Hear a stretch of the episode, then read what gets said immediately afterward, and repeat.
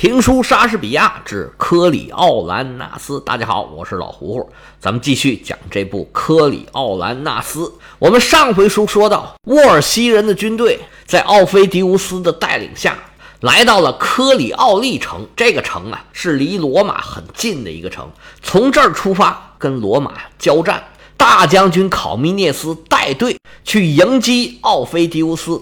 我们这位主人公盖乌斯·马尔西乌斯。和二将军拉歇斯俩人啊，在科里奥利城门前与沃尔西人呢一番苦战。刚开始的时候，这沃尔西人是一鼓作气从城里边冲出来，打的罗马人是节节后退。不过很快，罗马人就稳住了阵脚。马将军开始带队反击，沃尔西人渐渐就不敌了，他就撤回了城里去。马将军一看呢，这机不可失，时不再来呀。就跟着败退的队伍，掩杀进了城。但是罗马士兵啊，怕里边啊有什么状况，城里要是有埋伏，先给我来个引蛇出洞，然后再来个瓮中捉鳖，这可就麻烦了。所以罗马的士兵啊，是畏首畏尾，不敢跟着进去。就看科里奥利城的城门呢，直扭扭扭，咣当就关上了。这要是别人啊，就直接死在里头了。然而所谓。沧海横流，方显英雄本色呀！这科里奥利城城门一关，更加激发了马将军这战斗热情了。他就一个人啊，叫做虎入羊群，在沃尔西战士的重围之中啊，杀了个七进七出，凭借一己之力拿下了科里奥利城。他从城里出来的时候啊，浑身是血呀，城外的罗马士兵都看傻了眼了。不敢相信呢，这马将军竟然一个人杀出来了。那打了胜仗，当然大家都高兴。马尔西乌斯是马不停蹄，立刻选了一小队人马跟着他一起去增援大将军。随后二将军布置了一下，也带着人马去增援去了。三路人马兵合一处，将打一家。在马尔西乌斯的坚持之下，大队人马浩浩荡荡来到了奥菲迪乌斯的营前。马将军是高声叫阵，奥菲迪乌斯也不含糊，带着人马排列整齐，准备迎战罗马人。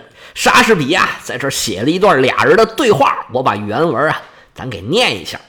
马尔西乌斯说：“我只要跟你厮杀，因为我恨你比恨一个被约的人还厉害。”奥菲迪乌斯说：“我同样恨你，没有一条非洲的毒蛇比你的名誉和狠毒更使我憎恨。”站定你的脚跟儿，马将军说：“要是谁先动脚跑，让他做对方的奴隶而死去，死后永远不得超生。”马尔修斯，要是我逃走，你就把我当做一头兔子一样叫唤。塔勒斯，过去三小时内，我独自在你们科里奥利城里奋战，所向无敌。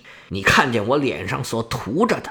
不是我自己的血，你要是不服气的话，快来跟我拼命吧！奥菲迪乌斯说：“即使你就是你们所夸耀的老祖宗赫克托尔自己，我今天也不放你活命。”这个原文写的就是这种调调，我念台词儿就这个水平，大家凑合听吧。咱老这么讲呢也不行，不过偶尔呢，我也会找一些原文里面的段落，大家体会体会它原文的意思。俩人一番较阵呢，其实啊都是瞧得起对方的意思。依着他们俩呀，俩人是单打独斗，直到决出胜负为止，甚至就必须得死一个。但是罗马人跟沃尔西人呢都看不下去了，两边的士兵啊是蜂拥而上，战作一团，把这两位将军给气的说：“你们多什么事儿啊？谁用你们帮忙了？”但是现在这士兵已经上来了，再往下撵也撵不回去了。俩人啊，就只好跟着大队人马，乒乒乓乓的一阵厮杀，也算是棋逢对手，将遇良才。双方杀的是天昏地暗，最终罗马人在马将军的带领之下，打退了沃尔西人。奥菲迪乌斯仰天长啸啊，既生马，何生奥啊？那也没办法，只好再一次接受这个败北的结局。看着沃尔西人落荒而逃。马将军是开怀大笑，哈哈哈哈哈哈！这回他可真的痛快了。罗马人收兵回营，边敲金凳响，是齐唱凯歌还。这奏乐的乐师啊，跟着鼓点儿，这小调吹的这叫喜庆。噔噔噔，你个儿噔，你个儿你个儿楞，个儿你个你个楞。罗马人扭着秧歌就回了营了。罗马士兵回到营内，一个个呀喜形于色，收拾战利品，该打包的打包，该往身上挂的往身上挂。马将军刚才战斗的时候，胳膊上拉了一个大口子，赶紧拿布给包上。大将军考密涅斯冲着马将军这个夸呀。说我要是回去跟元老院这帮人说呀，哎，你猜他们什么反应？我估计啊，就是目瞪口呆呀，纷纷表示难以置信。那些贵族妇女啊，肯定是又害怕又想听，一个个呀吓得是花容失色。等说到你从城里出来的时候，肯定是激动的眼泪都掉下来了。就算是那些平民，他们不喜欢你，他也得说一句感谢神灵。让我们罗马有这么厉害的一个军人，二将军拉歇斯正好赶上来，听这边聊天呢，赶紧说：“对对对对对，哎，你看人家马将军，人家就是一匹骏马，那真的是马。像我这样的，也就是个嚼子吧。”马将军在旁边听不下去，行行行行行，别说了。每次我妈夸我的时候，哎，我这个脚趾头都抠到地下去了，这尴尬的不得了。当然，我妈夸我那是有私心，是吧？咱们都一样啊。分工不同，各自为国家出力，各尽职守而已。哎，咱们功劳都是一样的。大将军说：“那可不成，我们这所有士兵都看见了，这科里奥兰城就是你一个人打下来的呀！我身为主帅，这事儿啊，要是不让元老院知道，要是不让全罗马知道，那我就是失职。你等着啊，我这就召集全体士兵，我要做个演讲，要好好表扬表扬你。”马将军说：“别别别别别别。”我这一身伤啊，每次有人提起他来，哎，我这伤口就疼。考米尼斯说：“这不应该疼啊！要是我们忘恩负义，他才应该疼呢。他不但疼，就该烂了。嗯，这个这个，我就决定了啊，我们抢的这么多马里边，有十分之一是你的，你可以先挑，随便挑。嗨，大帅，我打仗可不是为了这个啊。”这战利品呢，咱们平分，该怎么分就怎么分。我是一个毛都不会多拿的。这时候啊，这士兵已经围上来了。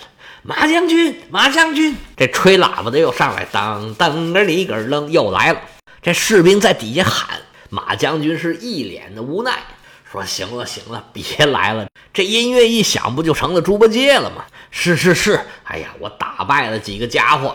这没什么了不起啊，没什么了不起。大将军说：“那可不成，这次要是不对你进行表彰，以后啊，我们怎么跟别人说这事儿？别人谁还敢领受功勋嘛？”大将军站起身形，冲着士兵喊：“大家静一静，我跟大家有话说。”士兵们一听主帅要说话，就逐渐安静下来了。哎，来来，听他讲什么？大将军清清嗓子 说：“弟兄们。”今天大家都看见了，我们这位兄弟，这位将军卡厄斯马修斯，孤胆英雄啊！一个人进城，杀退了所有的沃尔西人，为我们罗马城占据了这座科里奥利城。为了奖励他，我回去啊，自然会跟元老院汇报这件事儿。不过现在就在这儿，眼下我就要决定一件事儿。第一个，我要送他一匹战马，马上所有的装具是一应俱全，英雄配战马，这是天生绝配呀。这是一件事儿，还有一件更重要的事儿。按照我们罗马人的风俗，一个人如果征服了一个地方，那就要用这个地名给这个人来命名。所以从此以后，咱们这位马将军的全名啊，就会叫做盖乌斯·马尔西乌斯。科里奥兰纳斯在场的士兵是欢声雷动啊，齐声高喊：“科里奥兰纳斯，科里奥兰纳斯，科里奥兰纳斯！”哎，从此以后，这个人就叫做科里奥兰纳斯了。这就是这个剧剧名的来源。咱们开始还卖了个关子，现在哎，这个答案就摆在大家眼前了。古罗马呀，它就是这样的。一个人如果征服了一个地方呢，会用这个地方的地名加在他名字的最后面，这算一个尊号吧。后来罗马史的这个西皮阿因为征服了非洲嘛，他这名字的最后呢，就加上了阿非利加努斯。后世呢，还有征服日耳曼的叫日耳曼尼亚库斯，还有征服亚细亚的叫亚细亚库斯等等吧。这具体的事儿呢，可以去听听我讲的罗马史。这几个人名呢，都还没讲到呢，慢慢等吧。科里奥兰纳斯的名字啊，就是这么来的，就是因为他征服了科里奥利城。后面呢，就是的人名是分阴性阳性的。这男的人名呢，就叫什么什么乌斯，什么什么库斯，什么什么努斯；女性呢，就叫什么什么亚。现在这个东欧啊，包括俄罗斯啊这样的国家，很多都还有这种，就是女性的名字是以啊结尾的，什么什么娃呀，什么什么亚。比如说有个网球选手叫萨芬，他妹妹就叫萨芬娜，就这个意思。这科里奥兰纳斯啊，我们中文还有一个很骚的名字，因为他是沙翁名句嘛。之前呢，民国就已经给翻译过来了。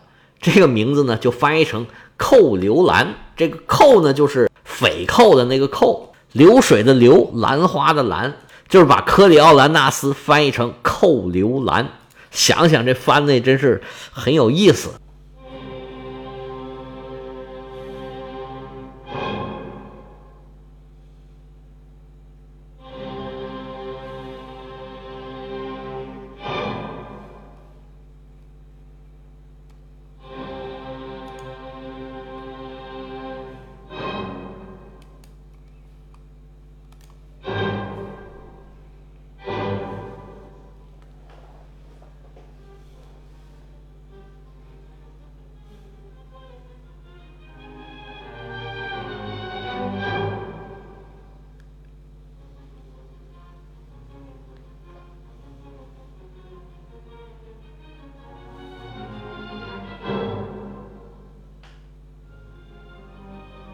那这段音乐呢，就是贝多芬写的《科里奥兰序曲》，不知道大家能不能听清楚？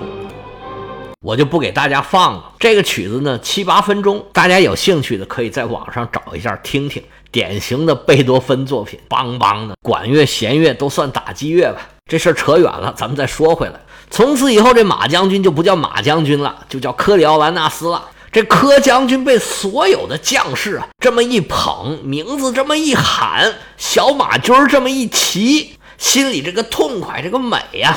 不过呢，还是有点不好意思，涨了个大红脸呢。赶紧跟大家说：“哎，行了，行了，行了，哎，我去洗把脸，大家回来看看呢。你看我这脸有没有红？不过呢，还是要感谢大家，我骑上这匹马呀，继续跟大家一起呀，替罗马开疆拓土。”建功立业，所有的士兵又一阵欢呼：“克里奥兰纳斯，克里奥兰纳斯，克里奥兰纳斯！”一劲儿的喊呢，大家痛快的差不多了。这时候大将军命令整队回营，还得派使者给元老院报信儿。另外吩咐二将军：“来，二将军，你去到科里奥利城找他们的元老，去跟我们的元老院谈判，画出个道道来。反正现在啊，刀都架在他们脖子上了，说什么他们也得听着。行了，去吧。”二将军答了一声“是”，这就走了。这时候，科里奥兰纳斯找到了大将军，说：“大帅，哎呀，真不好意思开口。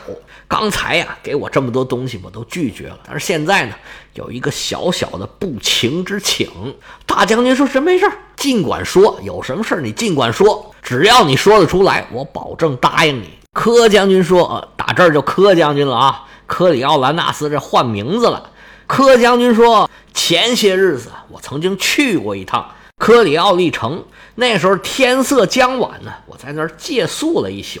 那家的主人呢很穷，不过对我非常的热情，拿出了家里面最好的东西给我享用。当时啊，我们也是相谈甚欢，关系搞得都不错。不过这次在我们抓的这俘虏里边，我看见这人了。”他一看见我就喊我呀，说：“将军，将军，你还记不记得我？”我说：“那能忘了吗？你这怎么回事啊？”他说：“嗨，这不打仗被抓了吗？你能不能救我一命啊？”不过当时啊，奥菲迪乌斯是就在眼前，我这没工夫搭理他。现在我回过味儿来，我跟大帅您求个情，能不能把这人给放了呀？大将军说：“没事儿，你说放咱们就放。”就算是他把我儿子杀了，我照样放。来，二将军，把他给放了。二将军说：“他他他叫什么名字啊？”这一句话把克里奥兰纳斯给问个目瞪口呆。诶，叫什么来着？嘿，我这脑子就记着打仗来。哎，我缓缓，我缓缓，让我想想。哎，不行不行不行，想不起来了。回头再说，回头我去队伍里边找一找。哎，大将军，咱还有没有酒啊？哎，我现在很想喝两杯。大将军哈哈大笑，酒有的是。那科里奥兰城里藏了不少八二年的拉菲。来来来，咱回去开两瓶，走，回去喝酒去。几个人呢，兴高采烈，这不打了胜仗了吗？能不高兴吗？一路走，一路是欢声笑语！这就准备哥几个一起来个开怀畅饮。罗马人这边打了胜仗，是兴高采烈；沃尔西人的营帐里边是一片呐愁云惨雾。奥菲迪乌斯是蔫头耷了脑，唉声叹气，拿个酒杯啊，在营帐里正那儿喝闷酒呢，一边喝一边嘴里是叨叨念念：“这个小子，我跟你没完！”竟然占了我们的城！旁边一个侍从端着酒壶，心惊胆战。长期在这领导身边啊，他知道这将军呢不是人脾气，说不定哪下啊就把那酒杯给砸了。这边还想着呢，就见那酒杯啊，咵嚓一下就给扔地下了。这侍从赶紧又拿了个杯，倒满酒递上去，说：“将军，您消消气儿。这城里的元老不是去谈判去了吗？要是谈得好，这城啊还能还给我们。”奥将军说：“你放屁！这刀都架脖子上了，能谈出什么好条件来？更可气的是，这马尔西乌斯啊，已然跟我是第五次交手了。好，剃了我个秃瓢，到现在啊，五比零，我是毫无建树啊！想到这儿我就生气。等下次啊，看下次的，我对灯发誓。那灯在哪儿呢？灯在啊那儿呢。我对灯发誓，我跟他是不共戴天，势不两立。”有他没我，有我没他。不过看起来呀，跟他硬磕，这个胜算不大。我呀，得想想办法，看看怎么收拾他，看看挖个什么坑啊，让他跳进来。他这侍从说：“呢，将军，你现在想好这办法了没有啊？”奥将军两手抱着头，直抓头发呀。哎呀，就是没有啊。要是想好办法，我还至于在这喝闷酒吗？哎，你别说呀，不能不承认呢。这几次打的我呀，都有点心灰意冷了。每次见着他呀，哎呀，我都有点怯场。不过现在我是想开了，只要我能弄死他，我也不管是在神殿还是在庙里头，我也不管是祈祷的时候还是献祭的时候，我就不管任何的禁忌，我就不在乎任何东西。只要我能弄死他，我现在一定是弄死他。在这儿咱插一句啊，这罗马人呢，跟希腊人呢。他还是很迷信的，原则上啊，在神庙里头是不能杀人的，在祈祷的时候、献祭的时候，这都不能动武。奥菲迪乌斯啊，这是被打怕了，这时候他都说我就管不了那么多，能把他弄死就行。要是什么时候我能找着他呀，就算是在我家里，我找几个兄弟把他摁住，我也要把他大卸八块，把他那胸膛啊打开，把那个血呀好好洗洗我这双手。说着话。狠狠地喝了一大口酒，吭哧吭哧喘着粗气，脑子里就琢磨着：哎，我怎么收拾收拾他？怎么算计算计他？突然，奥将军想起一回事：哎，你们派几个人去科里奥利城里边打听一下，这占领的情况到底是怎么样的？是谁在这看守？这个布防是怎么布的？还有，好好打听打听，去罗马谈判的是谁？准备做人质的到底是什么人？这随从答一声是，正要去安排，哎，回来问，哎，将军您不去吗？奥将军嘿嘿冷笑啊，说我呀，城外有个柏树林你知道吗？他就在磨坊的南边。你们打探到了外头的消息之后啊，你就到那柏树林里来找我。到那个时候啊，哎，我就知道应该怎么定夺这件事儿了。行了，去吧。侍从答了一声是，就下去安排这件事儿了。奥菲迪乌斯这边啊，打探情报，罗马人得胜回城。要知道咱们这位新的科里奥兰纳斯到了罗马城有什么样的遭遇，咱们下回啊接着说。